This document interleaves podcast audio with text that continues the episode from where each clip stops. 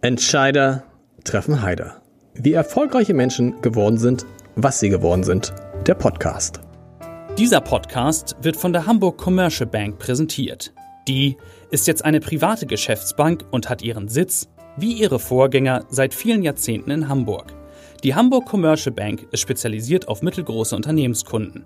Viele davon kommen aus den Bereichen Immobilien, erneuerbare Energien oder aus der maritimen Wirtschaft. Wenn es um komplexe Themen rund um klassische Bankdienstleistungen, um Projektfinanzierung oder Kapitalmarktprodukte geht, ist die Hamburg Commercial Bank eine sehr gute Adresse. Und jetzt viel Spaß bei Entscheider treffen Heider. Herzlich willkommen. Mein Name ist Lars Heider. Und heute geht es, ich fange mal anders an.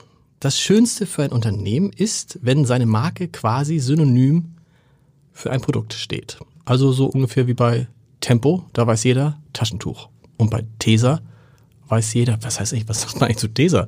Ist irgendwie ein Klebeband. Und mein heutiger Gast, der leitet eine Firma, die genau so ein Produkt hat. Hier ist der CEO von Edding, Per Liedermann. Per, herzlich willkommen. Schön, dass du da bist. Vielen Dank. Ich freue mich hier zu sein. Edding, sag mal, wie viel Prozent der Deutschen kennen Edding? Boah, gestützt äh, 97 Prozent. Was mit den anderen dreien? Die, die, die laufe ich rum, suche auf und äh, erkläre es ihnen. Das ist krass. Ne? Was ist so, was gibt es Firmen, die 100% Coca-Cola kennen, 100% Oder am Ende, nee, wahrscheinlich nicht. ist immer schwierig, ja, ja genau. Mhm. 97. Und dann habe ich geguckt in eurer Firmenhistorie, man denkt sich ja als jemand, der Edding Tag ein, Tag aus benutzt und immer benutzt hat, denkt man sich, da haben die sich aber einen tollen Namen ausgedacht. Mhm.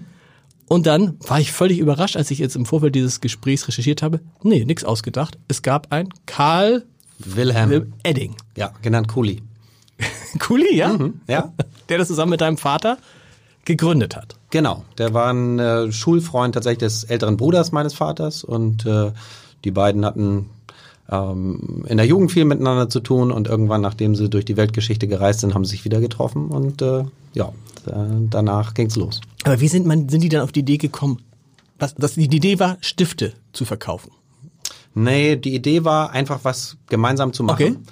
Und ähm, mein Vater äh, hatte damals äh, schon eine Familie, meine beiden Schwestern waren schon da. Äh, und äh, Herr Edding aber wiederum lebte, wie man es damals sagte, als möblierter Herr.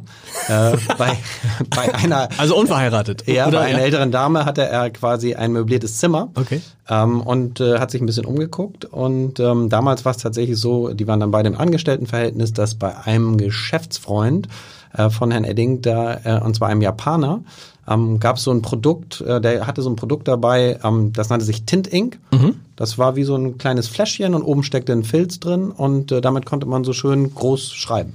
Sowas gab es damals noch nicht in Deutschland? Nee, das nee, gab es okay. damals noch nicht in Deutschland. Und das hat er ihm irgendwie abgeschnackt äh, und ähm, hat das meinem Vater gezeigt. Der hat das tatsächlich damals noch seinem Arbeitgeber gezeigt, ob das nicht äh, ganz cool wäre, das mit zu vermarkten. Der war aber nicht interessiert und äh, dann haben die beiden ja selber den Weg gewählt äh, und äh, haben, das war damals relativ kompliziert, äh, mit dem japanischen Hersteller per Brief Kontakt aufgenommen äh, und ihn irgendwie überzeugt, die hatten ja nun auch kein Geld, äh, ihm ein gewisses Zahlungsziel einzuräumen okay. und dann ging's los. Und dann haben sie sich überlegt, wie nennen wir das Ganze? Genau. Man hätte es ja auch Ledermann nennen können. Ja, das war auch in der Debatte. Es gibt ja einen Leatherman, ne? Also, genau, ne? genau. Das, ja, also, äh, aber Ledermann an sich ist natürlich jetzt auch nicht unbedingt ähm, erstens nicht so international und nee. äh, zweitens eben auch nicht so sprechen. Und Edding ist schon irgendwie ein ganz cooler Name. Erst hatten sie auch überdacht, äh, überlegt, sich einen Fantasienamen auszudenken, aber dann haben sie gesehen, das ist auch aufwendig und kostet Geld wieder, das dann irgendwie zu registrieren. Und ähm, dann hat ihnen irgendein Kumpel gesagt, Mensch, denkt doch mal über eure eigenen Namen nach und dann ist es Edding geworden. Und tatsächlich ist es so, dass heute noch immer viele Leute denken, es ist eher aus dem amerikanischen Total. Raum. Wegen ja, genau. ING am Ende, genau. ne, was ja eben sehr typisch äh, dann fürs Englische ist. Aber tatsächlich ist es der Eigenname. Und äh, Cooley Edding äh, lebt auch heute noch in Hamburg. Aber ist dann, hat er dann irgendwann keine Lust mehr auf das Unternehmen, ist dann ausgestiegen. Gar nicht so, so relativ, relativ bald. Mm, ja, so, naja. Naja, so ungefähr zur Hälfte, muss zur man Hälfte, sagen. Okay. Ja, genau, Mitte der 80er Jahre, 1960 gegründet, genau. Mitte der 80er Jahre ist er ausgestiegen. Ähm, damals, äh, ähm, äh, Cooley ist derjenige von den beiden gewesen, der eher so der, der Entwickler war, der Tüftler. Äh, mein Vater war eher so derjenige, der für den Vertrieb und mhm. fürs Marketing und ähm, äh, ich äh, Kuli wurde das Ganze dann auch einfach, glaube ich, so habe ich es von ihm verstanden, bürokratisch und groß und äh, Dann hat er gesagt, ich möchte eigentlich meine Ruhe haben, hat seinen Teil an die Börse gebracht und äh, ist um die Welt gesegelt seitdem. Wie alt ist der jetzt?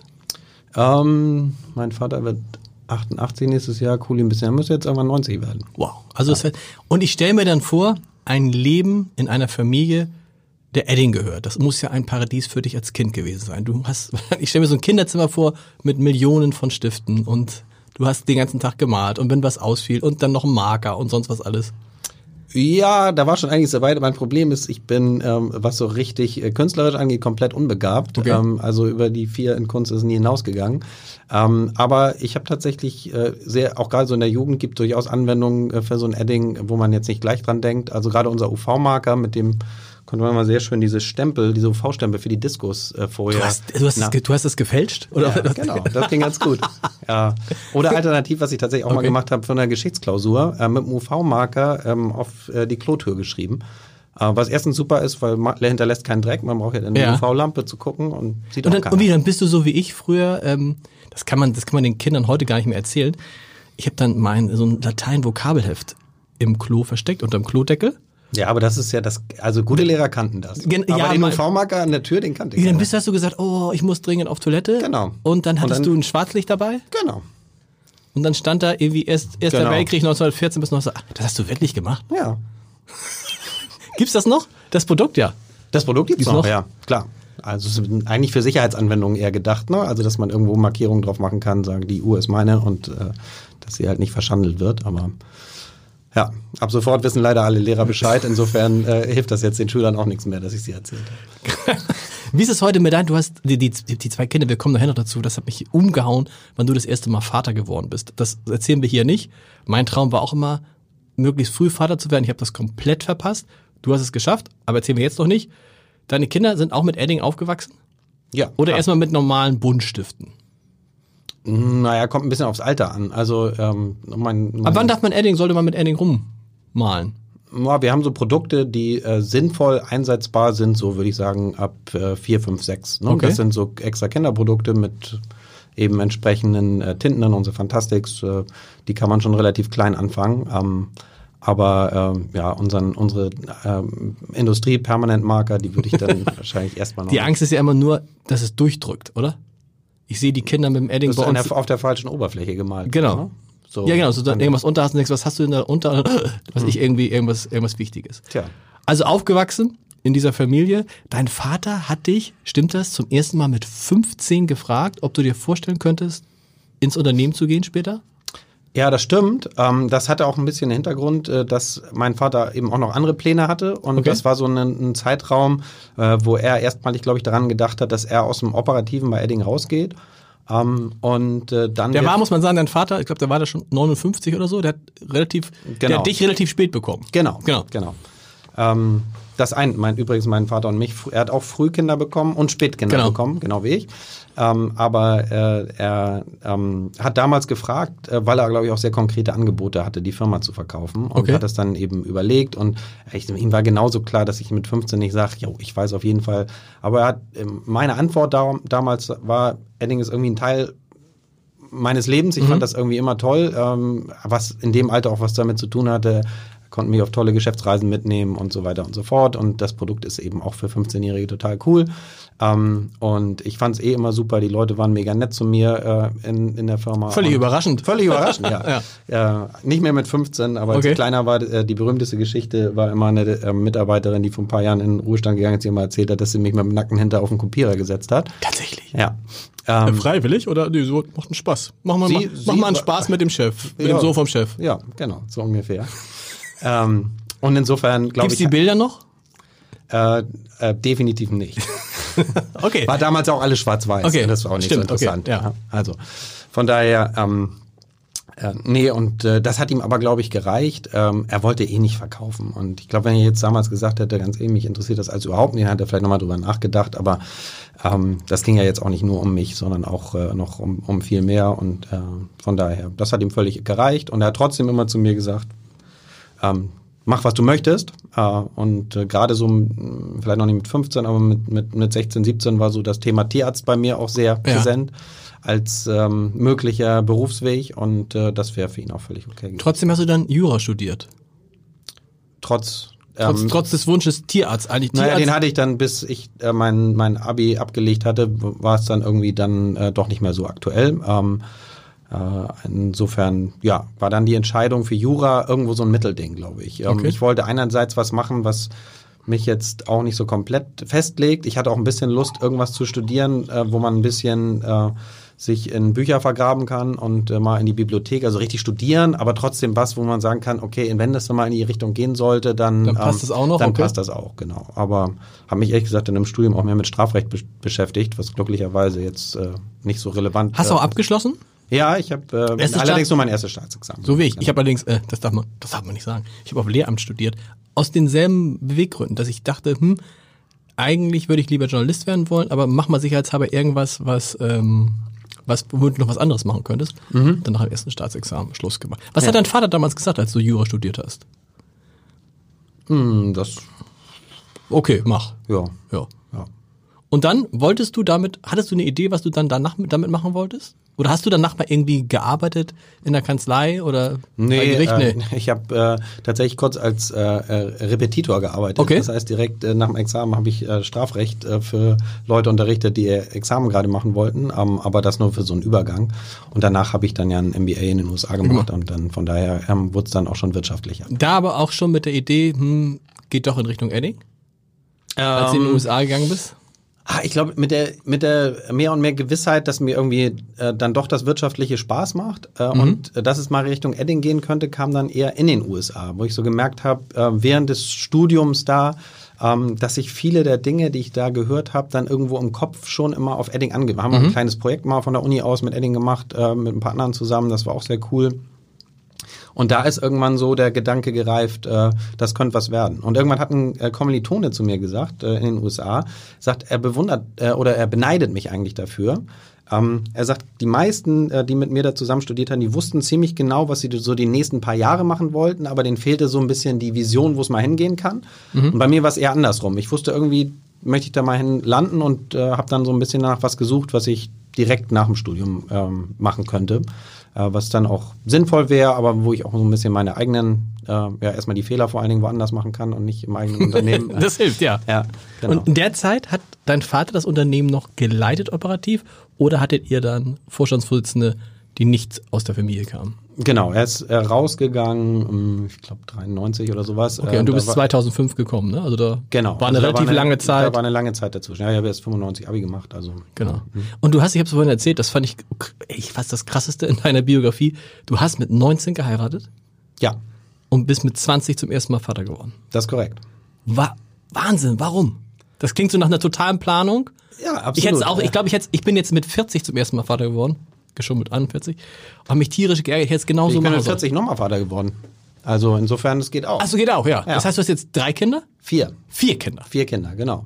Früh angefangen und nie auf, Ja. aufgehört. Also irgendwie äh, haben wir immer gedacht, äh, Krass. na mittlerweile, also wir haben die, jetzt äh, mittlerweile die komische Situation, dass unser Ältester altersmäßig dichter an uns ist als an seinem kleinsten Bruder. Stimmt. Das ist ja, das heißt dazwischen, also das erste Kind mit 20, das zweite Kind mit, Ja, also das, dann waren dreieinhalb Jahre dazwischen, dann äh, waren dann- sechs Jahre dazwischen und dann nochmal zehn. wow. Aber das ist ganz praktisch jetzt, ne? Weil der größte, die, der größte der größte? kann auf die kleinste. Den kleinsten? Den kleinsten drei, aufpassen. Drei Jungs, ein Mittel, ja. Ja. Äh, das äh, geht, allerdings studiert er mittlerweile Medizin Oh, äh, in Lettland. Insofern ist er nicht so häufig da wäre zum der, wär der. Kinderarzt wenigstens. Nee. Äh, das steht noch nicht fest, mal Okay. gucken. Aber ja, ich glaube, es ist nicht so ganz oben auf der Aber, Liste. aber erzähl mal, warum, was war, warum hast du damals zu früh angefangen? Weil du wusstest, erstens offensichtlich ist die richtige Frau. Genau. Genau. Wieso weiß man das mit 19? Wenn ich überlege, wenn ich die weiß Frau. man, wann weiß man das denn? Ja, ich wusste, ich wusste tatsächlich immer, also wenn ich jetzt überlege, ich weiß gar nicht mehr, ich wusste immer, dass alle Frauen, die ich vor meiner Frau kennenlernte, wusste ich immer, die sind's nicht. ja, ja, das, äh, Das war hilft auch. offensichtlich bei mir anders. Das, ist war irre. offensichtlich bei mir anders, ja. Genau. Okay. Also, und, und- dann hast du gesagt, okay, wenn sie dann schon, dann mache ich erstmal den umgekehrten Weg. Ich mache, bevor ich, ich weiß, ich mache irgendwann mal Karriere, da habe ich, ist auch schlau vielleicht, da habe ich nicht so viel Zeit. Also, naja, also man muss, also ich, da gibt's echt keine richtigen und Nee, falschen Ratschläge. Ähm, bei uns hat das super funktioniert, ähm, aber es funktioniert auch mit dem Kleinen jetzt äh, Mhm. gut, aber es ist natürlich schon sehr anders. Äh, und bei den ersten beiden war es eben so, meine Frau und ich haben dann beide studiert. Äh, meine Frau ist äh, Lehrerin geworden und äh, ich habe eben Jura studiert. Und da konnte man sich dann natürlich in der Zeit ähm, eher gleicher verteilt ähm, einteilen. Ähm, das war nachher dann schon äh, bei, beim dritten und äh, dann auch beim vierten natürlich schon nicht mehr so. Ähm, von daher äh, habe ich das sehr genossen. Und ich fand es natürlich auch ganz cool. Also heute ähm, spiele ich in derselben Handballmannschaft wie mein Ältester, wenn er dann da ist, oder jetzt mit seinen Kumpels. Cool. Äh, das stimmt, und, das ist cool. Ähm, die tun zumindest so, als äh, würden sie mich auch akzeptieren, äh, was irgendwie ganz natürlich schon ganz nett ist. Ja. Und ihr habt die auch mal mitgenommen, ne? Ihr seid nach Amerika dann auch mit den beiden Kindern. Genau, mit mit den, beiden, mit den ersten beiden, genau. Dann im Studium mussten die ja mitkommen. Also ähm, ich glaube, das ist eine der Sachen, wenn man eben früh Kinder kriegt, man tendiert nicht so leicht dazu, sein Leben für die Kinder umzustellen, sondern die Kinder müssen sich irgendwie ins Leben einpassen. Stimmt. Weil ähm, erstens hat man selber ja, äh, ist man irgendwie auch noch nicht so weit und sagt, ich will jetzt irgendwie aus meinem Freundeskreis raus äh, und äh, guck mal mit an, andere, die so Kinder gekriegt haben, die waren halt deutlich älter. Ähm, äh, was im Endeffekt auch cool war. Also ich mhm. glaube, äh, als mein, mein Ältester dann Abi gemacht hat, äh, wir hatten definitiv die größte Gruppe an Leuten beim Abiball, ja. weil äh, der so viele quasi Onkels hat. Unsere ganzen Freunde haben den irgendwie äh, so ein bisschen will nicht sagen miterzogen, aber vielleicht mit verzogen. Ähm, und äh, das, äh, das sind echt sehr, sehr coole äh, Beziehungen, die da entstanden sind. Aber das Thema so jung sein, der Jüngste sein, zieht sich dann auch so ein bisschen durch dein Leben, ne? Weil du warst dann mit 29, stimmt das? Vorstandsvorsitzender bist du geworden, ja, ne? Und, und Vorstandsmitglied. Genau. Vorstandsmitglied, Entschuldigung. Mhm. Vorstand, Vorstand, genau. Wie war das dann? Also du hast in Amerika gesessen und dann hat dein Papa einmal angerufen und wann, nee, nee, und wie nee. ging das? Nee, nee, nee. Ich habe ja ähm, nach mein, meiner Zeit in den USA bin ich äh, erstmal in die Beratung gegangen okay. und war tatsächlich äh, dann ähm, sowohl in Deutschland in der Beratung wie auch im Mittleren Osten. Das war diese Abu Dhabi. Du Abu Dhabi genau. und im Oman, genau. Was hast du da genau gemacht? Ähm, da habe ich einem Kommilitonen ähm, geholfen, der mich irgendwann angerufen hat und gesagt, er, er baut eine Beratungs-Interim-Management-Firma in äh, Abu Dhabi auf und da geht es auch teilweise um ähm, äh, Tourismus mhm. und äh, äh, wir haben aus der Familie heraus auch ein bisschen Tourismuserfahrung und ich war in der Beratung und hatte gesagt, man, ich habe gesehen, ihr habt, ihr habt in, in Namibia Genau. Ein Hotel, ist das ein Hotel oder ist es eine Lodge oder wie ein Lodge? Ja, es ist vor allen Dingen ein Wildreservat. Okay. Ähm, und darauf ist tatsächlich eine Lodge, äh, mhm. die Etusis Lodge, äh, macht ein bisschen Werbung. Äh, äh, großartiger Platz, hübschester Platz, definitiv im südlichen Afrika, sollte jeder hinreisen. Okay, wie viel Zimmer? Ähm, oder Betten? Betten, ja, wenn wir richtig quetschen, kriegen wir vielleicht so 40 unter. Okay. Also, es ist also jetzt nicht klein. Okay, aber jetzt ja. auch nicht ganz klein. Genau, das sind so Bungalows und okay. wo man dann eben mit einer vierköpfigen Familie auch unterkommen kann. Äh, sehr, sehr schön und äh, aber das eigentliche, der eigentliche Gedanke da ist das Wildreservat. Und okay. äh, genau, aber auf jeden Fall dadurch war äh, die Erfahrung da und das äh, wusste er und hat dann gesagt, Mensch, hast du keine Lust, äh, eine Zeit rüberzukommen? Und bin ich dann auch. Und dann war es Kinder mit? so.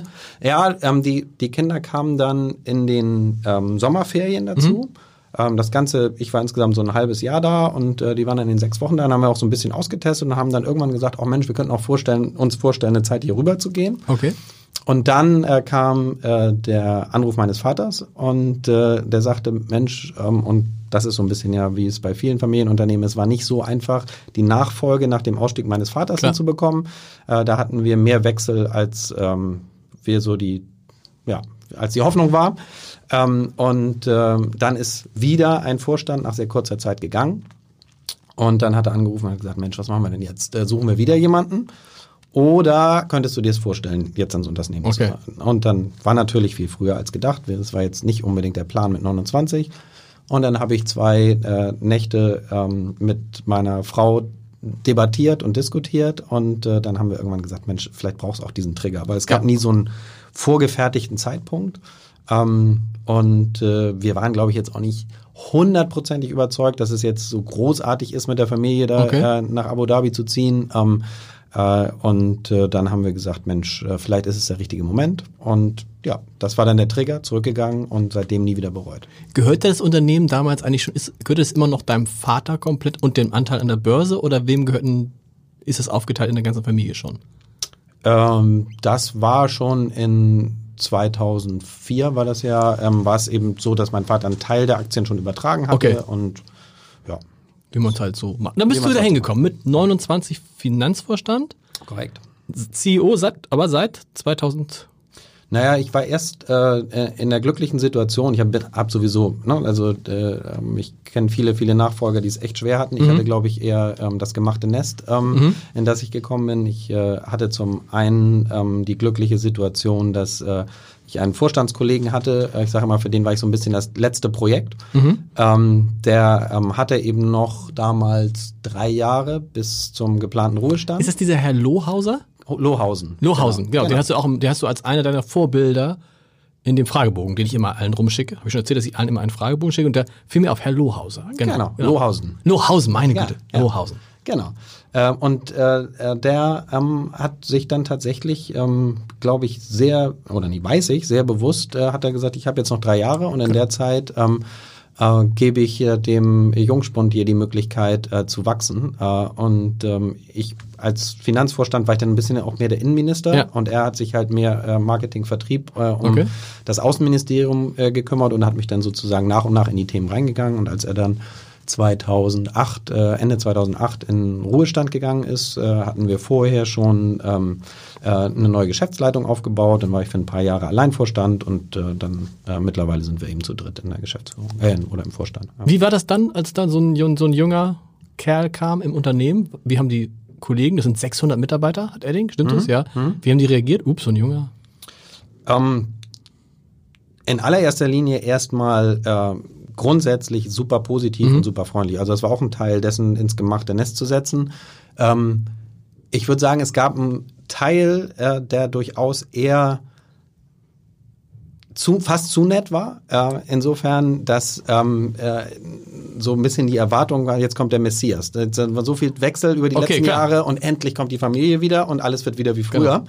Genau. Ähm, was äh, ich natürlich nicht halten konnte. Äh, und ähm, äh, insofern war das eben super erstmal, aber dann durchaus auch eine gewisse ähm, Bürde. Okay. Es waren durchaus auch ähm, Mitarbeiter da, was ich äh, auch gut finde, die skeptisch waren. Also ich so nach dem ne, Motto, naja, jeder, nur weil er jetzt Sohn ist, muss es nicht können. Genau. Also ich weiß nicht, wenn, wenn hier jetzt so ein 29-jähriger Chefredakteur äh, reinkommt, dann würden die Leute vielleicht auch erstmal gucken. Ne? Ich war damals, wie alt war ich denn damals, als ich reinkam? 41, das war aber auch schon für Abendblattverhältnisse totale Re also Revolution. Mein Vorgänger war halt auch irgendwie 42, aber davor mhm. waren die halt alle irgendwie Anfang 50. Das war schon damals. Genau. Aber bei 29 würde auch ich jetzt zucken.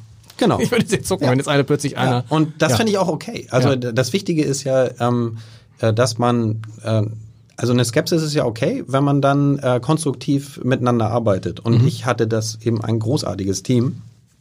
Sowohl von denjenigen, die äh, glücklich waren, dass ich endlich komme, wie diejenigen, die vielleicht ein bisschen erstmal geguckt haben, kann der auch überhaupt was oder ist der nur Sohn? Ähm, äh, äh, alle haben mich super konstruktiv mhm. unterstützt. Dazu hatte ich noch äh, unseren langjährigen äh, Finanzvorstand, äh, der mit meinem Vater lange gearbeitet hat, als Aufsichtsratsvorsitzender, der mir ein super Mentor war, äh, und mein Vater selbst. Und das war eigentlich das äh, Größte. Äh, und wie gesagt, ich kenne viele Nachfolger, ähm, äh, die teilweise auch daran zerbrechen, dass, dass äh, Papi immer noch reinkommt und nicht loslassen kann. Mein genau. Vater hat an dem Tag, als ich ja gesagt habe, hat er gesagt, so, war damals noch im Aufsichtsrat, äh, ich gehe aus dem Aufsichtsrat, ich möchte meinen Sohn nicht kontrollieren. Ähm, Top. Du weißt, wo du mich findest. Wenn du eine Frage hast, komm zu mir. Ähm, äh, aber ich komme nicht zu dir. Und das hat er bis heute durchgezogen. Äh, ein, ein echten Glücksfall. Ein riesen, Glücksfall, riesen Glücksfall. Also ich glaube, ich ähm, äh, und, und mittlerweile, wie gesagt, durch viele Gespräche mit anderen weiß ich, ich hatte echt da äh, eine denkbar positive Einstiegsmöglichkeit. Wir kommen, wir haben jetzt viel über die Vergangenheit gesprochen, jetzt müssen wir natürlich über die zur Gegenwart und zur Zukunft kommen. Eine Sache, die mir noch aufgefallen ist, du hast in dem Fragebogen geschrieben, dass ihr, so wie wir, vor äh, ein paar Jahren umgestellt hat in der Ansprache auf du. Ja. So. Und da fand ich interessant, du hast geschrieben, du warst jetzt gar nicht der erste Verfechter davon. Warum nicht? Ähm, ja, weiß ich nicht. Auch so ein bisschen, war, war glaube ich auch so ein bisschen Bauchgefühl. Mhm. Äh, äh, vielleicht auch ein bisschen traditionelle Sicht. Du ist irgendwie so echten Freundschaften vorbehalten und ähm, sie eben nicht. Äh, nun war ich aber auch eine Zeit in den USA, da gibt's ja nichts anderes, genau. also alles mit Vornamen. Ähm, insofern, ähm, ja, ich, ich war jetzt, ich glaube, ich ähm, dachte, Mensch, warum eigentlich? Es wird das so einen riesen Effekt haben. Ja, ähm, ja von daher, ich war eher, eher skeptisch. Wie ist ja, der Effekt? Ja, der Effekt war viel größer, als ich gedacht hätte. Also da musste ich mich hinterher tatsächlich äh, in meiner Wahrnehmung korrigieren und war froh, dass ich mich habe überzeugen lassen äh, von, von den Kollegen, die sehr dafür plädiert haben. Das hat tatsächlich echt nochmal an der ähm, Kultur und an der Nähe, äh, hat das nochmal ähm, wirklich geholfen, so ein paar äh, Hürden niedriger zu machen. Und es baut Hierarchien ab. Ich stelle das hier in diesem Podcast vor. Zum Glück ist es bei den wenigsten so, dass man sich sieht, aber es ist ein ganz anderes Gespräch, wenn du dich siehst. Also als Olaf Scholz neulich hier war. Da hätte ich jetzt nicht gesagt, äh, Olaf. so. Aber es ist was anderes und man stellt ja vor, in der dieser ganzen digitalen Welt, ich weiß nicht, wie dir es geht, ich, es stellt sich gar keiner mehr mit Nachnamen vor. Ich weiß die Nachnamen von den Leuten aus der digitalen Welt gar nicht mehr. Das ist immer Tim und Jakob und Philipp. Ja. Ne? Wie gesagt, also ich, für mich persönlich ist das jetzt nicht, glaube ich, so eine so riesen wichtig, aber es war ein, ähm, durchaus äh, für mich, ähm, ich habe es gelernt, dass das im Unternehmen einen Unterschied macht. Wie, wenn du den Druck damals vergleichst, als du angefangen hast als CEO und jetzt, wie viele Jahre sind das jetzt? Wie Jahre bist du jetzt CEO? Ja, seit 2005, also Fünf- bei also 15. um, ja, genau. Ähm, lässt der Druck nach? Ist der Druck anders geworden? Mm, ja, es ist, mm, ich muss ganz ehrlich sagen, ich habe den Druck gar nicht so riesig äh, empfunden. Immer, Nicht ne? diese Verantwortung für 600 Leute und du musst die Gehälter, also ich stelle mir jetzt als Angestellter, du musst die Gehälter bezahlen. Mhm. Das ist das Lebenswerk deines Vaters. Da geht's ja jetzt nicht um, da geht's ja, um das Umsatz ist schon von eine 100, riesen Ver genau. Verantwortung und für daher habe ich auch Respekt. Ähm, äh, und es gibt auch mal Situationen natürlich, wo man ähm, vielleicht auch nicht gleich überall für eine Lösung hat äh, Mhm. und das dann ähm, merkt man schon, da muss eine Lösung irgendwie her Mhm. und äh, das, das ist dann vielleicht auch ein gewisser Druck. Ähm, aber ich, ich habe das nie so als negativ empfunden. Und wenn ich, also der Vergleich jetzt zu, zu damals fällt mir auch echt ein bisschen schwer. Also die, ich glaube, die Herangehensweise ist eine ganz andere. Damals ging es wirklich eher darum, ein bisschen das Unternehmen wieder zu beruhigen, äh, zu, zu konsolidieren nach den Jahren. Und jetzt äh, sind wir eher in einem äh, ähm, durchaus langfristigen Veränderungsprozess. Ähm, äh, beides sehr, sehr unterschiedliche Anforderungen und von daher gar nicht so leicht zu vergleichen. Vergleichen kann man aber tatsächlich das Hamburger Abendblatt und Edding. Das ist ganz toll, weil ihr ungefähr denselben Umsatz habt wie wir. Tja, Also so um die 150 Millionen. Ja. Kommt hin. Ihr habt viel mehr Mitarbeiter als wir, 600. Wir haben so ungefähr 430. Und wir verkaufen auch mehr Produkte. das stimmt. Das stimmt. Und äh, wir sagen jetzt nicht über die Gewinne, aber die sind, also du weißt es dann ja. Also es ist, äh, die Renditen sind ähnlich. Ja. Ein Tick höher vielleicht bei uns, aber. Jetzt weiß es jeder, weil wir sind ja an der Börse notiert. Ah, nein, ich sag's nicht. Muss man jetzt nachschauen. Nee, aber die große Herausforderung haben wir auch. Und darauf wäre ich gar nicht, erst gar nicht so gekommen, ehrlich gesagt, weil unsere Herausforderung ist natürlich die Digitalisierung, eure aber auch. Wobei ich dachte, Edding, klar, brauchst du immer irgendwie, oder? Also ich Um was war anzum- erschüttert, Ja. wie lange es eben fürs Foto gedauert hat, hier im Abendblatt äh, ein paar Eddings zu finden. Äh, äh, ein Drama, ja, ganz furchtbar. Äh, zum Glück hatte ich welche dabei. Weil die, weißt du und, was, warum? Weil die Kollegen die immer mit nach Hause nehmen. Äh, das sagte tatsächlich auch Hat eine hat Kollegin. Gesagt, ja. Zeig's ja. mir hinterher, okay. ja, aber normal, aber ich denke so, ist, ist, ist der Edding-Stift von der Digitalisierung betroffen? Ja, klar. Ähm, also äh, da muss man ein bisschen unterscheiden. Äh, den Edding-Stift so gibt's ja nicht, ne, sondern es sind halt Genau. unheimlich viele, Viele- verschiedene. Und ähm, der Großteil dessen, was viele gar nicht wissen, äh, unserer Produkte geht eben immer noch in die Fertigung, also in die fertigende Industrie, ins Produktionsumfeld. Ah, okay. Ähm, und da ist es natürlich so, dass so eine manuelle Markierung eher hohe Kosten, Fehleranfälligkeit Das ist der. Großteil. Also der Großteil Ja. geht gar nicht so jetzt zu mir und anderen Leuten, Ja, die ich würde was. ja, so dieser ganze gewerbliche Bereich, würde Okay. ich mal sagen. Ne? Durchaus auch Büro und so, aber ähm, wirklich auch immer noch ein wesentlicher Teil, ähm, äh, gerade auch der technisch anspruchsvolleren Produkte, ähm, gehen eben in die Fertigung. Ah, okay. Und da? Ja, da Wird's wird- weniger. Genau, da werden eben bestimmte Anwendungen werden auch mal abgelöst. ne? Also für mich ist immer das klassische Beispiel, das ist jetzt äh, äh, schon ein paar Jahre her, ähm, als äh, Herr Edding und mein Vater angefangen haben, Mhm. der größte Wachstumstreiber am Anfang war Logistik. Weil es gab nichts, womit man große Kartons beschriften konnte. Ah, okay. Ne? Und das, äh, ne, wenn du jetzt umziehst, äh, dann Mach machst mal du das vielleicht. Ne? Wohnzimmer, Küche, genau. Ähm, aber in der, in der professionellen Logistik, ähm, da werden ja mittlerweile eben Barcode-Aufkleber Genau. oder RFID-Chips oder sonstiges draufgeklebt. Äh, und insofern fällt dann eben so ein Bereich weg und dann müssen wir uns wieder Gedanken machen, ähm, in welchen Bereichen gibt's eigentlich neue Anwendungsfelder vielleicht, ähm, wo Edding sinnvollen Beitrag leisten kann. Wie viel, wie viel Prozent eures Umsatzes macht denn, machen denn Edding-Produkte überhaupt aus? in, in gut zwei Drittel, weil wir zwei haben auch die Marke okay. Legamaster. Genau. Ähm, äh, aber ähm, Zwar Edding ist die größere. Ja. Und geht das zurück, der, um, der Umsatz mit Edding-Produkten? Nein. Nein. Ist, ist hoffentlich nicht. Ich habe gesehen, auch genau. Umsatz steigt Jahr für genau. Jahr genau. weiter, okay. Mhm. Deshalb, aber trotzdem stellt ihr euch natürlich der Frage Digitalisierung, was kommt da auf euch zu? Bei uns war es interessanterweise so, würde ich mich interessieren, wie es bei euch war. Bei uns war es so, als wir uns die Frage gestellt haben, wie reagieren wir auf die Digitalisierung, haben wir natürlich ganz viele Produkte, digitale Produkte gefunden, aber auch unglaublich viele im analogen Bereich, genau. die wir noch gar nicht gesehen hatten vorher. Ne? Ist es, wie war das? Du sagst genau, das heißt bei euch war das ähnlich. Genau, wir haben nicht gesagt, äh, jetzt müssen wir uns mal was Digitales ausdenken, äh, mhm. sondern wir haben gesagt, wir müssen uns damit beschäftigen, wie sich unsere Konsumenten verhalten. Ja. Und das Verhalten ändert sich nun mal und da spielt die Digitalisierung eine Rolle, weil sie neue Möglichkeiten gibt, sich anders zu verhalten, äh, eben in Fertigungsprozessen Dinge anders zu machen, äh, auch im privaten Bereich Dinge anders zu machen.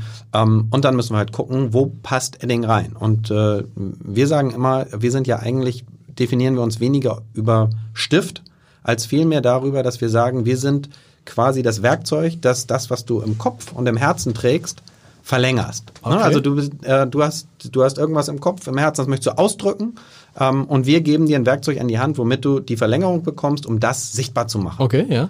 Ähm, und äh, wenn man so daran geht, dann findet man eben viele Anwendungsbereiche, in denen Zum wir uns vielleicht im Moment noch nicht, äh, noch, noch nicht tummeln. Ja, äh, tummeln. Ja, einer der ähm, äh, Bereiche, den, den, in denen wir uns in den letzten Jahren sehr stark entwickelt haben, ist der ganze Kreativbereich, mhm. ja, wo es darum geht, sich selber auszudrücken. Und dann haben wir uns eben auch teilweise vom Stift gelöst, machen äh, Spraydosen. Ähm, Ihr macht ähm, Spraydosen für, für, für Sprayer und so? Vor allen Dingen für den Kreativbereich okay. tatsächlich. Also äh, äh, meine Tochter macht großartige, ne, sie hat, glaube ich, äh, ähm, äh, die Hälfte der Räder ihrer Freundin umdekoriert ah, cool. und äh, äh, Vasen kann man gestalten und äh, das ist halt einfach die Möglichkeit, größere Flächen äh, ja. sehr schön zu gestalten. Das ist ein Riesentrend, ne, Dinge eben auch zu individualisieren äh, äh, und auch da sich eben selbst auszudrücken und ähm, dann geht eben auch sowas wie äh, mit Spraydosen, aber auch Stifte, die so äh, auf Porzellan funktionieren oder äh, sonstiges. Ähm, Gerade so all das, was äh, sich da an, an Trends herausarbeitet und das ist eben etwas, was über die letzten Jahre sehr stark gewachsen ist. Das Lacke, ist ein Beispiel. Lacke macht ihr auch, also Lacke, die man aus dem Baumarkt kennt. Sowas gibt's auch von Edding. Äh, wir haben Lackmarker, genau. Genau. Ja, ähm, das ist dann im Stift äh, und äh, das genau, sind welche, die, die halten besonders dann auf Metall oder auf. Es gibt auch diese Dinger, da habe ich das nicht neu eingekauft. Ist der nicht von Edding? So, so wenn, wenn du so hoffentlich so, so ich, wenn du so kleine, ich habe das Gefühl, es gibt gar nichts anderes, oder? Ich nee, wüsste, gibt's auch nicht. Sag mal, was ist, gibt es irgendwie ein so ein, gibt es irgendwie so ein, äh, bei den Stiften einen Wettbewerber, den man kennt? Naja, also es, in, in Deutschland haben wir schon eine sehr dominante Marktposition. Ja. Also wenn man so permanent Marker, Lackmarker anguckt, ja. dann sind wir 70, 80 Prozent Marktanteil. Und dann gibt's halt immer irgendwie No-Name-Produkte, die da irgendwie rumschwirren. Okay, stimmt, und, die gibt's äh, ja. Genau. Äh, äh, auch hier im Hamburger Abendblatt, ähm, aber da werden die Leute auch nicht mit glücklich. Ähm, nee, weil die Leute da zu Hause die guten Eddings haben ja. und dann von zu Hause die Billigdinger mitbringen. Ja, so sieht's aus, die werden ausgetauscht. Gibt's ja. Ich habe so einen Stift, mit dem man so Macken an der Wand. Ja, genau. Das ist wahrscheinlich auch von euch, ne? So ein, genau. Also so ganz genau. gut, weißer Stift. Und da muss man halt nicht irgendwie. Äh, es gibt sogar auch so einen Wachs, mit dem man kann man die erstmal ein bisschen auffüllen, die Macken okay. im Parkett. Äh, und dann gibt's den richtigen auch Stift Edding. dazu. Ja, gibt's auch von Edding.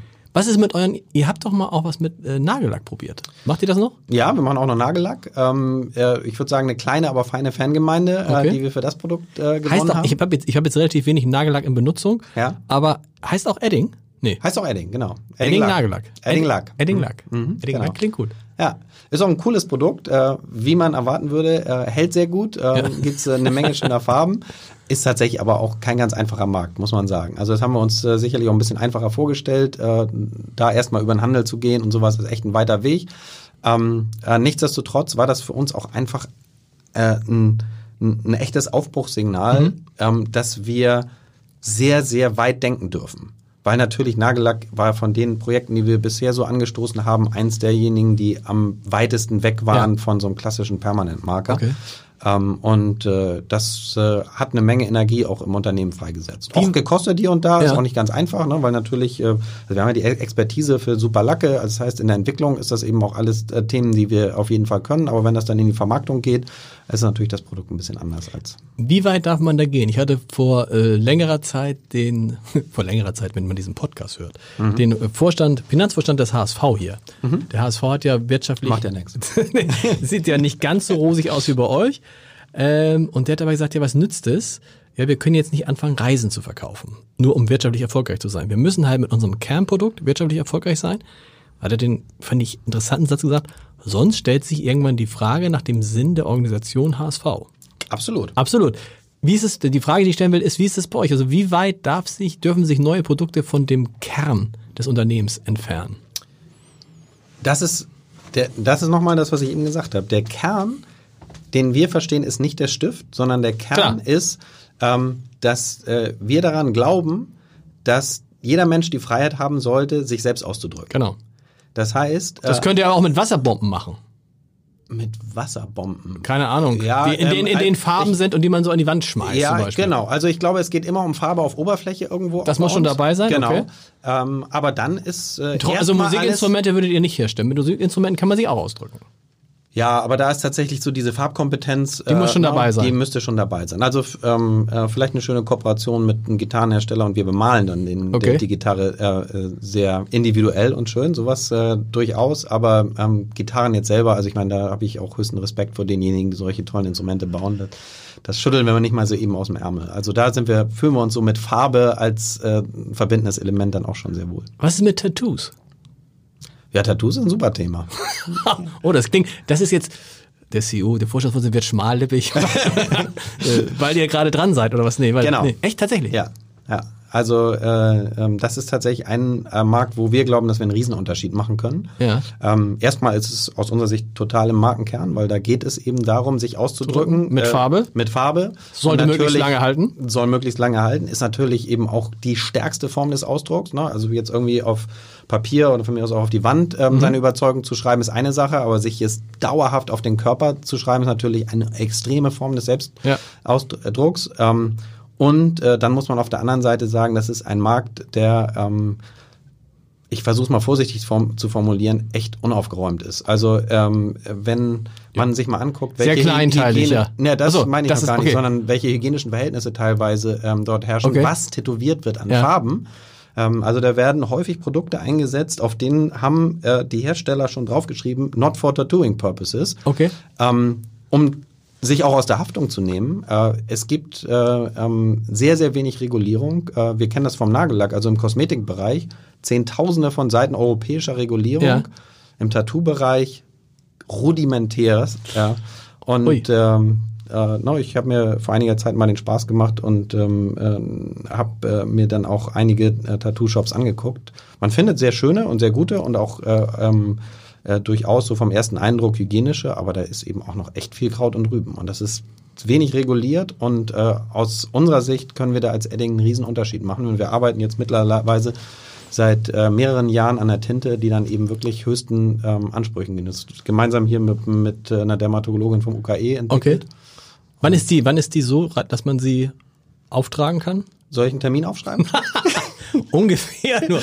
Ungefähr. Na, ich meine jetzt für dich. Ja, ich weiß es nicht. Ja, ich, nee, vielleicht, nee, ich habe Angst. Wovor? Vor dem Tattoo. Hast du Tattoos? Nein. Noch nicht. Aber wenn du dann losgeht, klar. Dann ja. Ich denke, nee, aber wann geht's los?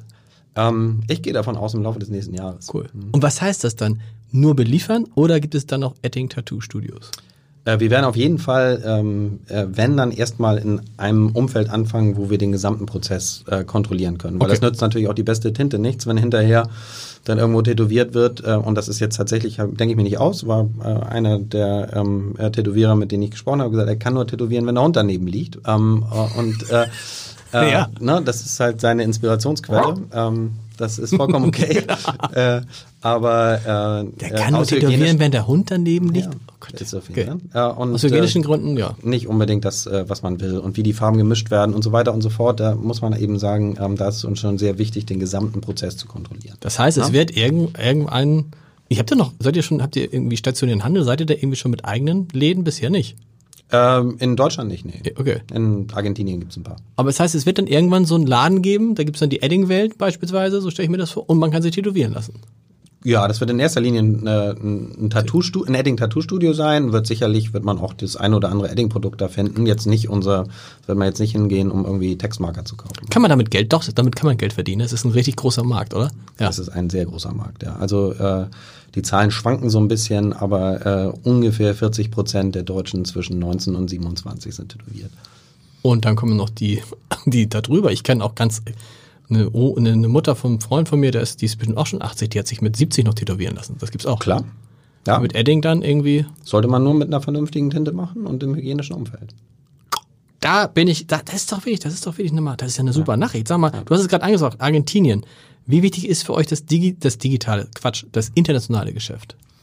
Ähm, das ist unser, der Großteil unseres Geschäftes. Tatsächlich, äh, macht mehr Umsatz. Mehr un, un, oh. Umsatz außerhalb Deutschlands äh, als in Deutschland. Ähm, und äh, gerade Lateinamerika äh, ist für uns auch ein wichtiger Markt. Mhm. Ähm, ne, Europa, klar, ist der größte, aber äh, dann kommt auch schon Lateinamerika. Krass. Wir haben noch gar nicht so richtig über Digitalisierung gesprochen, weil auch Tattoo, fällt mir gerade auf, ist ja analog. Mhm. Was macht ihr mit digitalen Produkten? Da stelle ich mir schwer vor, ein Adding zu digitalisieren. Ähm, Schwierig. Ähm, ja, äh, also ich, da muss man erstmal ein paar Dinge unterscheiden. Für uns ist Digitalisierung in erster Linie immer eine Veränderung im Kundenverhalten. Das mhm. ist für uns das eher, was wir uns erst angucken. Äh, gar nicht unbedingt so ne, dieses zwanghafte, ähm, äh, inwieweit brauchen wir dann ein digitales Produkt, sondern es ist eher so die Frage, wo kaufen die Leute ein? Äh, ne, okay, ähm, klar. äh, ne, so, so ein Klassiker äh, für die in unserer Branche ist eben heutzutage, am, hast du einen Papierkalender noch, in dem du deine Termine einkannst? Ja, siehst du, ne? Es werden da immer weniger. Ist jetzt für Edding jetzt nicht so ein Riesenthema. Nee, aber natürlich habe ich mit Edding auch nicht gemacht, genau. Ja, genau, von, für Papier oder eben so richtige Schreibgerätehersteller ist das schon ein Thema, dass sowas dann eben wegfällt. Äh, und sowas gibt's eben bei uns auch. Aber ähm, äh, was wir tatsächlich auch im äh, eher digitaleren Umfeld machen. Einmal unser, unter unserer Marke äh, Legamaster haben mhm. wir, ähm, das eigentlich machen wir so klassische Whiteboards oder haben wir gemacht, äh, äh, Flipcharts und sowas, machen wir immer noch, aber da kommen wir mal her. Mhm. Äh, und mittlerweile eben auch interaktive Boards, äh, ne, vielleicht von den Kindern in der Schule oder so kennt man das. Mit ähm, dem man dann auch mit Stiften draufschreiben kann und das dann auch wegwischen kann? Das gibt es entweder gibt es, okay. oder eben richtige selbstleuchtende äh, okay. Displays wie so ein, ne, ich sag mal, wie so ein riesen iPad, äh, ähm, wo man dann eben mit äh, Touch drauf auch entsprechend. Ach so, das meinte ich, genau. Das genau. Okay, mhm, okay ja, genau. cool. Also äh, äh, das ist so, so ein Bereich. Äh, Im im Edding-Bereich haben wir seit äh, gut anderthalb Jahren äh, uns an einem Startup beteiligt, das eine Tinte entwickelt, die ähm, in der man Informationen verschlüssel verschlüsseln kann, mhm. die man dann über sein Handy nur auslesen kann. Das bedeutet, da wird äh, okay. etwas draufgedruckt und in diesem, ne, da steht dann Hamburger Abendblatt, ja. aber drin versteckt in den Buchstaben des Hamburger Abendblatt ist noch eine zweite ähm, Botschaft. Aber das musst du nicht selber schreiben oder doch? Du schreibst das oder wie kommt es da rein? Nö, das kann man drucken. Okay. Äh, ne, rein theoretisch kann man es auch mit einem Stift auftragen. Okay. Na, aber im Wesentlichen werden es Druckprodukte äh, und dann äh, legt man eben vielleicht äh, dieses Hamburger Abendblatt, erste mhm. Seite, legt man auf sein Handy, geht mit dem Finger drüber und äh, okay, kriegt cool. dann vielleicht äh, das exklusive Podcast das wär's. Zu hören. Cool. Ja. Aber nochmal, der Stift selber ist der Stift, ne? Da kann man jetzt irgendwie naja, es gibt, ja auch Verbindung, es gibt ja auch da Verbindungen und wir haben schon vor ähm, zehn Jahren äh, hatten wir mal, das war ne, eher eine, eine, eine, eine ähm, Markenkampagne, äh, haben wir die Wall of Fame gebaut. Mhm. Das war ein äh, äh, digitales Produkt, das heißt, man konnte live im Internet Stimmt, malen. Genau. Äh, war total cool. Innerhalb ja. von ein paar Monaten 350.000 Zeichnungen drauf. Äh, einer ihrer Kollegen schrieb darüber die äh, äh, größte Klowand der Welt jetzt im Netz. äh, ähm, aber teilweise äh, eben mit auch äh, gigantischen Kunstwerken drauf. Klar. Also da haben Leute richtig toll drauf gezeichnet ähm, und das werden wir sicherlich auch mal wieder machen. Äh, das äh, war schon cool. Ist jetzt weniger was, äh, womit wir viel Geld verdient haben, als mehr ähm, äh, eine richtig schöne Sache, um eben auch Leuten wieder die Möglichkeit geben, sich auszudrücken. Also auch da kommt man wieder so aus diesem Gedanken, ähm, bring das, was du in deinem Herzen oder in deinem Kopf trägst und mach es sichtbar. Was macht ähm, harter Cut, aber das ist in jedem Podcast eigentlich ein Thema. Was macht Fridays for Future mit Edding? Weil jeder, der ein Edding mal aufgemacht hat, weiß, du riechst ganz intensiv und die Materialien sind, sehen jetzt für mich auch nicht so aus, aber du verbesserst mich gleich, als sei das jetzt äh, klassisch ganz schnell wiederverwertbar und äh, ja, das ist bei uns kein Fridays for Future Thema. Also sowohl Herr Edding wie auch mein Vater, ne, ich habe schon über mhm. unser, unser Reservat äh, in, in äh, Namibia gesprochen, mhm. waren von vornherein extrem umweltbewusst. Okay. Ähm, was auch äh, sich darin ausdrückt, zum Beispiel, dass der Großteil unserer Produkte nachfüllbar ist. Ähm, ah, das wusste ich gar nicht. Ja, okay. das machen leider in Deutschland auch nicht so viele. man Ländern kann es einfach aufschrauben und dann gibt es Muss man teilweise noch nicht mal. Also man kann die einfach, da gibt es dann Nachfüllfläschchen, die mit Kapillar funktionieren. Da muss man einfach den Stift äh, ah, okay. reinstecken und am nächsten Tag ist er wieder wunderbar gefüllt. Ne? Okay. Abends machen, am nächsten Tag äh, hat man äh, äh, wieder einen wunderbar funktionalen. Und man kann sogar, wenn man dann so weit, das machen allerdings dann noch weniger die Spitzen austauschen. Also man kriegt bei uns auch Ersatzspitzen und dann kann man rein theoretisch seinen Edding sein Leben. Leben lang nutzen. Okay, wie lange hält normalerweise ein Edding so? Ähm, das kommt, kommt ein bisschen an, auf Produkt an, genau. aber ähm, da sind schon welche, äh, mit denen kann man 400, 600, 800 Meter weit schreiben. Ne? Okay. Das heißt, okay, also sie sind nachfüllbar. Die Lacke an sich oder die Farben an sich sind umweltschädlich, Umwelt. Um, das, äh, na, dieser Geruch, der ja. uns immer noch sehr anhaftet, äh, der ist jetzt nicht mehr so vorhanden. Äh, na, ich hab, äh, musste gerade für ein ähm, äh, für ein Shooting äh, einen unserer ersten Addings äh, rausholen, äh, der dann eben aus den frühen 60er Jahren, übrigens schrieb er noch, ja, ähm, cool. äh, rausholen. Ähm, aber da also da waren schon harte ähm, Lösungsmittel drin. Ja. Ne? Das war da damals eben wirklich dann äh, Benzol, Xylol, Toluol äh, basiert. Heutzutage sind der weitaus größte Teil sind wassergelöste Tinten, wenn dann vielleicht ah, okay. Ethanol gelöste Tinten. Ähm, das heißt, äh, dieser Geruch, ähm, äh, der ist nicht mehr so vorhanden wie damals und vor allen Dingen, ne, also schnüffeln kann man die nicht mehr. Das ist die Zeit du, weißt, aber du hast recht. Ich erinnere mich, den letzten Mal, als ich gerochen habe, das war so ein schwarzer Stift, das war kein Edding. Ja. Den letzten Mal, es gibt, also kann man daran erkennen, also kann man so eine Kriterium zwischen guten, guten Markern, schlechten Markern, je stärker sie riechen, desto heftigere Dinge sind da drin. Das kann man sagen. Naja, also Benzol riecht schon heftig. Ja. Das ist so. Ähm, klar, also es gibt schon äh, bestimmte Lösungsmittel, äh, denen riecht man an, dass sie eben auch nicht äh, so sonderlich gesund sind. Äh, für die Leistungsfähigkeit ist natürlich nicht. in vielen Fällen eher positiver, ne? weil man sie natürlich noch schwieriger dann wieder abkriegt, wenn man, äh, wenn man eben solche, solche heftigen Lösungsmittel haben, die dann sehr flüchtig sind. Klar. Und, ja. den, den Schaft, der Schaft ist irgendein, ist es Aluminium, ist es Metall, was ist es? Der, den man zumeist kennt, ist ja. Aluminium, genau. Okay. Ähm, äh, Kunststoff gibt's auch. Ähm, und äh, wir haben äh, jetzt mehr und mehr auch mit Alternativen, ähm, äh, ne, wir haben eine Zeit lang haben wir so mit Produkten aus der ähm, also holzbasierten ja, Produkten okay. auch äh, gearbeitet. Das ist nicht so ganz einfach. Äh, mittlerweile gibt's ja auch so nachwachsende Kunststoffe, mit denen äh, machen wir relativ viel im Rahmen unserer Ecoline. Haben wir gestern gerade wieder einen Preis für bekommen. Ah. Ähm, das sind Dinge, die wir durchaus ausprobieren. und äh, was wir ähm, viel äh, und mehr und mehr nutzen, ist tatsächlich auch ähm, Post-Consumer Recycling Material. Das heißt wirklich die, die Produkte, die äh, äh, aus dem gelben Sack äh, zurückkommen, äh, ja. dass wir die einmalen und dann für unsere Schäfte äh, verwenden. Ähm, und äh, wir haben für ähm, äh, unsere größeren Kunden, also ähm, wie gesagt, auch da könnte man das Abendblatt mal drauf äh, äh, setzen, wenn sie dann auch äh, vernünftig ja. einkaufen, haben wir eine Rücknahmebox. Das heißt, äh, ah, man cool. kann äh, seine Stifte, wenn man sie dann nicht nachfüllen möchte, äh, uns wieder zurückschicken und dann werden sie komplett wieder in äh, Ganz komplett natürlich nicht. Ja, Ein paar Produkte ne, ne, werden getrennt und äh, äh, die Produkte, die man dann eben gerade die Kunststoffteile, werden dann wieder eingemahlen und wieder im Fertigungsprozess cool. verwendet. Und ihr habt im, im Firmensitz in Ahrensburg Schafe statt Rasenmäher. Ist das immer noch so? So ja, schön, das findet man in jedem Text über Edding. ja, ja. Im Moment tatsächlich gerade nicht. Oh. Äh, das waren immer unsere, unsere privaten Schafe und so. äh, da, wir haben gerade im Moment ein bisschen Schafpause äh, bei uns auf unserem kleinen Hof. Ähm, aber klar, wenn die da sind, äh, dann äh, stehen die auch mal in, in der Firma und mähen da den Rasen. Cool, jetzt gerade mal mein, ist hier vielen Fragen von mir, ist, aber ich weiß sie auswendig. Hm. Ähm, bei deinem, in dem Fragebogen hast du eine unglaubliche Antwort gegeben, finde ich, auf die Frage, die ich jedem stelle, welchen Entscheider würden Sie gerne mal treffen? Und da hast du geschrieben, und das fand ich echt bemerkenswert, tierische Entscheider. Mhm. Es ist irgendwie so ein bisschen dieses Dr. Doolittle mhm. kommt bei vielen Fragen raus. Und dann habe ich gedacht, ist er völlig verrückt? Aber nein, die Idee war, was macht, was du geschrieben? Ein Leitzebra. Mhm. Wenn man natürlich mit dem mal sprechen könnte oder der, mhm. also der, so ein Rudelführer, ne? Mhm. Da könnte man wahrscheinlich als Mensch viel draus lernen. Ich finde das total faszinierend. Also, ähm, das ist vollkommen äh, korrekt. Also, der Held meiner Kindheit war definitiv Dr. Doolittle. Okay.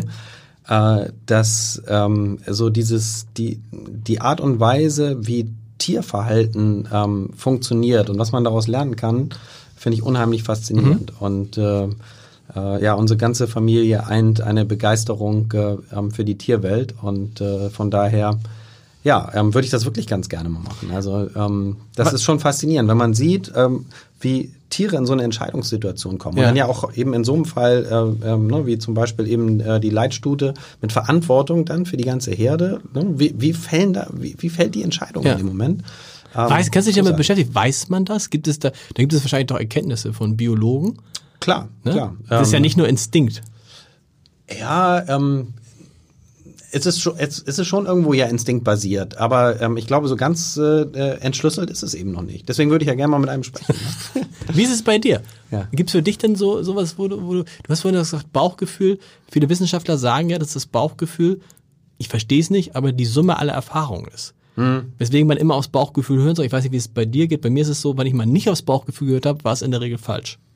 Ja, da gibt's ja interessante äh, Studien, in die einen in die eine und die einen mhm. anderen in die andere Richtung. Ähm, ich glaube, es ist immer ganz gut, äh, auch eine gewisse Demo zu haben. Also wenn Bauchgefühl darin ausartet, dass man sagt, ich weiß immer, was richtig ist, ähm, dann ist es sicher nee, falsch. Klar. Äh, man muss aber auch wissen, man kann manche Dinge auch äh, zu Tode analysieren ja. und äh, am Ende steht dann doch irgendwann der Moment, weil ansonsten äh, kann letztlich Excel ja unsere Arbeit machen.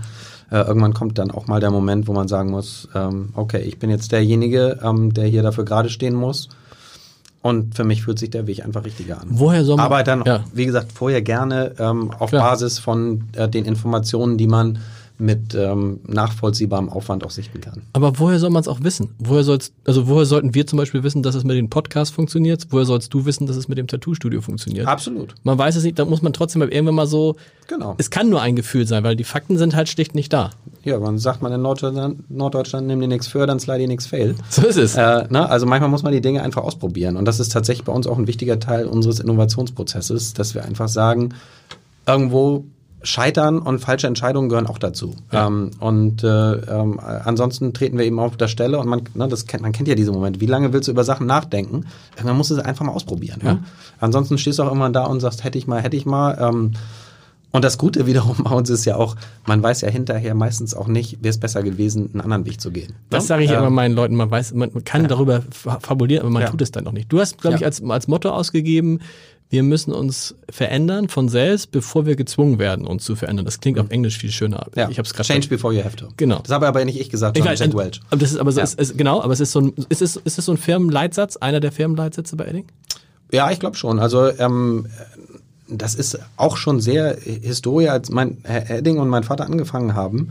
Ähm, die waren schon so ein bisschen die keine Ahnung, die Schmuddelkinder der Branche, weil unsere Branche ist eigentlich, also wenn man zumindest so klassisch äh, Schreibgeräte, genau. das sind Unternehmen, äh, äh, erstmal kommen die alle aus Süddeutschland, zweitens äh, ähm, haben die hunderte von Jahren von Historie, kommen sehr stark aus so diesem äh, German Engineering ähm, und dann kamen da so zwei junge Typen, die waren ja auch erst Ende 20. Ja und importieren da so aus Fernost äh, ähm, irgendwelche, stinkenden Stifte, irgendwelche genau. stinkenden Stifte. Ähm, ähm, und äh, da gibt's äh, echt eine ne Menge schöner Geschichten, auch so gerade vom, vom, vom Anfang, ähm, wo die echt sehr, sehr skeptisch und teilweise auch mit Lächeln angeguckt worden sind. Und das ist schon so in unserer DNA drin, dass wir sagen, Mensch, einfach mal was Neues ausprobieren. Ja. Und ähm, lieber früher als zu lange warten. Ähm, also man sieht ja um uns herum gerade im Moment, äh, ähm, die tollsten Marken verschwinden gerade in, in allen möglichen Branchen und Industrien. Ist es bei euch auch so? Verschwinden bei euch auch große Marken? Ja, durchaus. Also Schreib, äh, Schreibgerätehersteller, Büroartikel, wer verschwindet da so? Also hier aus Hamburg, äh, Rotring. Ne, Stimmt. Äh, war Stimmt, ja, ja klar. Äh, lange Jahre Stimmt, ja, äh, sehr stark technisches Zeichen, Absolut. Zeichnen. Das ist natürlich sehr früh digitalisiert worden. Äh, jetzt gibt's die Marke noch, die gehört jetzt zum amerikanischen mhm. Konzern mhm. und hier und da werden irgendwie da ein paar Stifte von verkauft, aber dieses, das war ja eine Stimmt, stolze, Rotring, starke ja, Marke hier aus Hamburg. Ne? Ja. Ähm, und äh, vor ein paar Jahren wurde dann endgültig hier auch äh, der Rest äh, der Fertigung äh, abgeschlossen und ähm, das ist schon, wenn man zu lange wartet, äh, ja. Dann passiert es. Dann passiert es. Wir müssen langsam leider zu Ende kommen. Ähm, ich habe mich natürlich auch gefragt, äh, deine Kinder sind ja jetzt schon weit über fünf, also zumindest dein ältester Sohn mhm. und deine älteste Tochter mhm. sind jenseits von 15. Ja, die sind äh, ähm, 25 hast du drei, gesagt oder nee 23, 23 und äh, 20. 20. Hast du sie schon hast, hast du sie schon gefragt? Könntet ihr euch vorstellen, dass Nee, habe ich nicht. Äh, mein Sohn hat mir schon die Antwort gegeben okay. in seiner äh, Berufswahl. Der studiert Medizin. Ja, weißt äh, der ist ja. der Weg relativ weit äh, ähm, bis äh, äh, ins Unternehmen. Ähm, wir haben aber auch bei uns in der Familie mittlerweile eher ähm, den Leitspruch, dass wir sagen, wir wollen verantwortungsvolle Eigentümer sein. Okay. Dass ähm, jetzt zufällig auch einer von der Familie die, die Firma operativ leitet, ähm, das ist vielleicht ganz schön, aber das muss auch nicht immer so sein. Okay. Von daher ähm, machen wir da auch keinen Druck auf die nächsten Generationen, äh, die da kommen äh, und gucken, was für die Firma das Beste ist. Obwohl ihr ja mit dir jetzt gute Erfahrungen gemacht habt, denn in den letzten 14 Jahren habt ihr halt nicht gewechselt. Und davor wahrscheinlich. Äh, ja, weiß man ja auch nicht, ob es nicht anders besser gewesen wäre. Aber das heißt, und deine Tochter, was macht die? Hat die, ja, die studiert Umweltwissenschaften in Lüneburg. Okay. Ja. Das heißt, Oba hat auch schon, schon signalisiert, nee, hat noch nicht, noch nicht. Die hat einen sehr eigenen Kopf. Ich glaube, ehe, dass die ähm, in, ins Unternehmen kommen, will die erstmal ein paar Sachen für sich machen. Gut, aber der Druck ist auch nicht so groß. Richtig? Nee. Anders nee. als in der, bei deinem, weil du kannst es ja auch noch 20 Jahre machen, locker. Mal gucken. Ja, erstmal, ich, ich, das ist mir auch sehr wichtig. Äh, ähm, also einem geht auch nicht anders, weil wir börsennotiert sind, aber ich habe ja auch immer nur Zeitverträge. Genau. Drei oder fünf Jahre, was gibt's da? Bis fünf Jahre ist das Maximum, okay. genau. Okay. Und ähm, wir gleichen das immer so ein bisschen an so einen Strategiezyklus an. Jetzt habe ich gerade wieder einen Fünfjahresvertrag unterschrieben. Okay. Ähm, aber äh, mir ist es auch total wichtig. Wir haben einen unabhängigen externen Aufsichtsrat. Äh, das da sitzt die Familie nicht drin, doch? Nein. Tatsächlich nicht. Niemand aus der Familie. Nee, im Aufsichtsrat nicht. Obwohl ihr die genau. Mehrheit ja haltet, ne? Genau, genau. genau. Äh, aber ähm, der Aufsichtsrat ist eben tatsächlich ex extern besetzt und die, von denen möchte ich auch ähm, eine ehrliche Einschätzung, okay. äh, wann immer es an einen neuen Vertrag geht, darüber, ob sie sagen, ich bin der Richtige für den richtigen Zeitpunkt. Und ich möchte das genauso sagen. Aber am Ende können doch die, können doch die Eigentümer entscheiden. Am Ende können doch die Eigentümer sagen, so, Rein indem man den Aufsichtsrat im Zweifel neu besetzt. Klar, das, äh, das, das ist denkbar, ähm, aber das ist nicht mein Anspruch. Okay. Und auch ich finde, auch da ähm, ist, da ist sicherlich auch ein Mehrwert darin, wenn ähm, Familienmitglieder, die es können, im Unternehmen sind, aber es gibt sicherlich auch viele Situationen, wo Familienmitglieder drin sind, nur weil sie Familienmitglieder sind, hilft dem Unternehmen auch nicht. Und auf der anderen Seite, ich habe zwei externe äh, Vorstandskollegen, ja. die eben nicht Familienmitglieder sind und die lieben dieses Unternehmen genauso wie ich und die ähm, haben genauso viel Einsatz, äh, äh, zeigen sie wie ich äh, in dem Thema. Von daher, auch das ist keine zwingende Voraussetzung. Und mir ist wichtiger, auch den Spiegel vorgehalten zu mhm. bekommen. Und ich weiß genau, äh, ich glaube, wenn wir jetzt in so eine Hardcore-Restrukturierungssituation laufen ja. würden bei Edding, ob ich da der Richtige für bin, da würde ich mal ein Fragezeichen dran machen. Weil man muss ja auch irgendwie wissen, was man kann und was man vielleicht nicht kann. Ähm, und äh, wir hoffen nicht, dass das äh, passiert in den nächsten äh, 20 Jahren. Aber ähm, wenn das der Fall sein sollte, dann sollte man sich schon sehr genau überlegen. Und auch man sollte sich auch überlegen, ob man ähm, vielleicht auch noch auf Höhe der Zeit ist. Auch das. Noch aber gibt es da keine Gefahr. Na, die Zeiten ändern sich ja schon schnell. Das stimmt. Ja? Das, da. Gibt es noch andere Familienmitglieder äh, im, im Unternehmen? Ähm, ja, meine beiden Schwestern arbeiten okay. im Unternehmen. Ähm, die eine leitet das Brandmanagement, die andere ähm, ist im Investor Relations Bereich. Ähm, und meine Nichte, also auch äh, aus der dritten Generation. Okay, das heißt, das äh, ist die Tochter deiner Sch Schwester? Genau, ja. die ist äh, Beiratsvorsitzende bei uns. Okay. Ähm, das ist sozusagen, wie man, wenn man so will, wie so ein äh, Bindeglied zwischen ähm, äh, Eigentümern und äh, dem Unternehmen. Ähm, na, und die kümmert sich dann eben auch viel so um äh, äh, Themen, dass äh, die, die anderen Familienmitgliedern auch so ein Basiswissen haben, okay. damit sie auch verstehen, was da ungefähr Ist die Familie läuft. groß? Ja, ja, mittlerweile ja? ist die schon groß. Also wir haben, ich, ich habe eben zwei Schwestern, äh, in der Generation danach sind es neun. Jetzt mittlerweile schon eine vierte Generation, okay. das sind äh, auch schon zweieinhalb. Ähm, also kommt demnächst das dritte. Äh, äh, insofern, ja, cool. die wächst. Vielen Dank. War sehr interessant. Vielen Dank. Dankeschön. Ja, ich habe zu danken.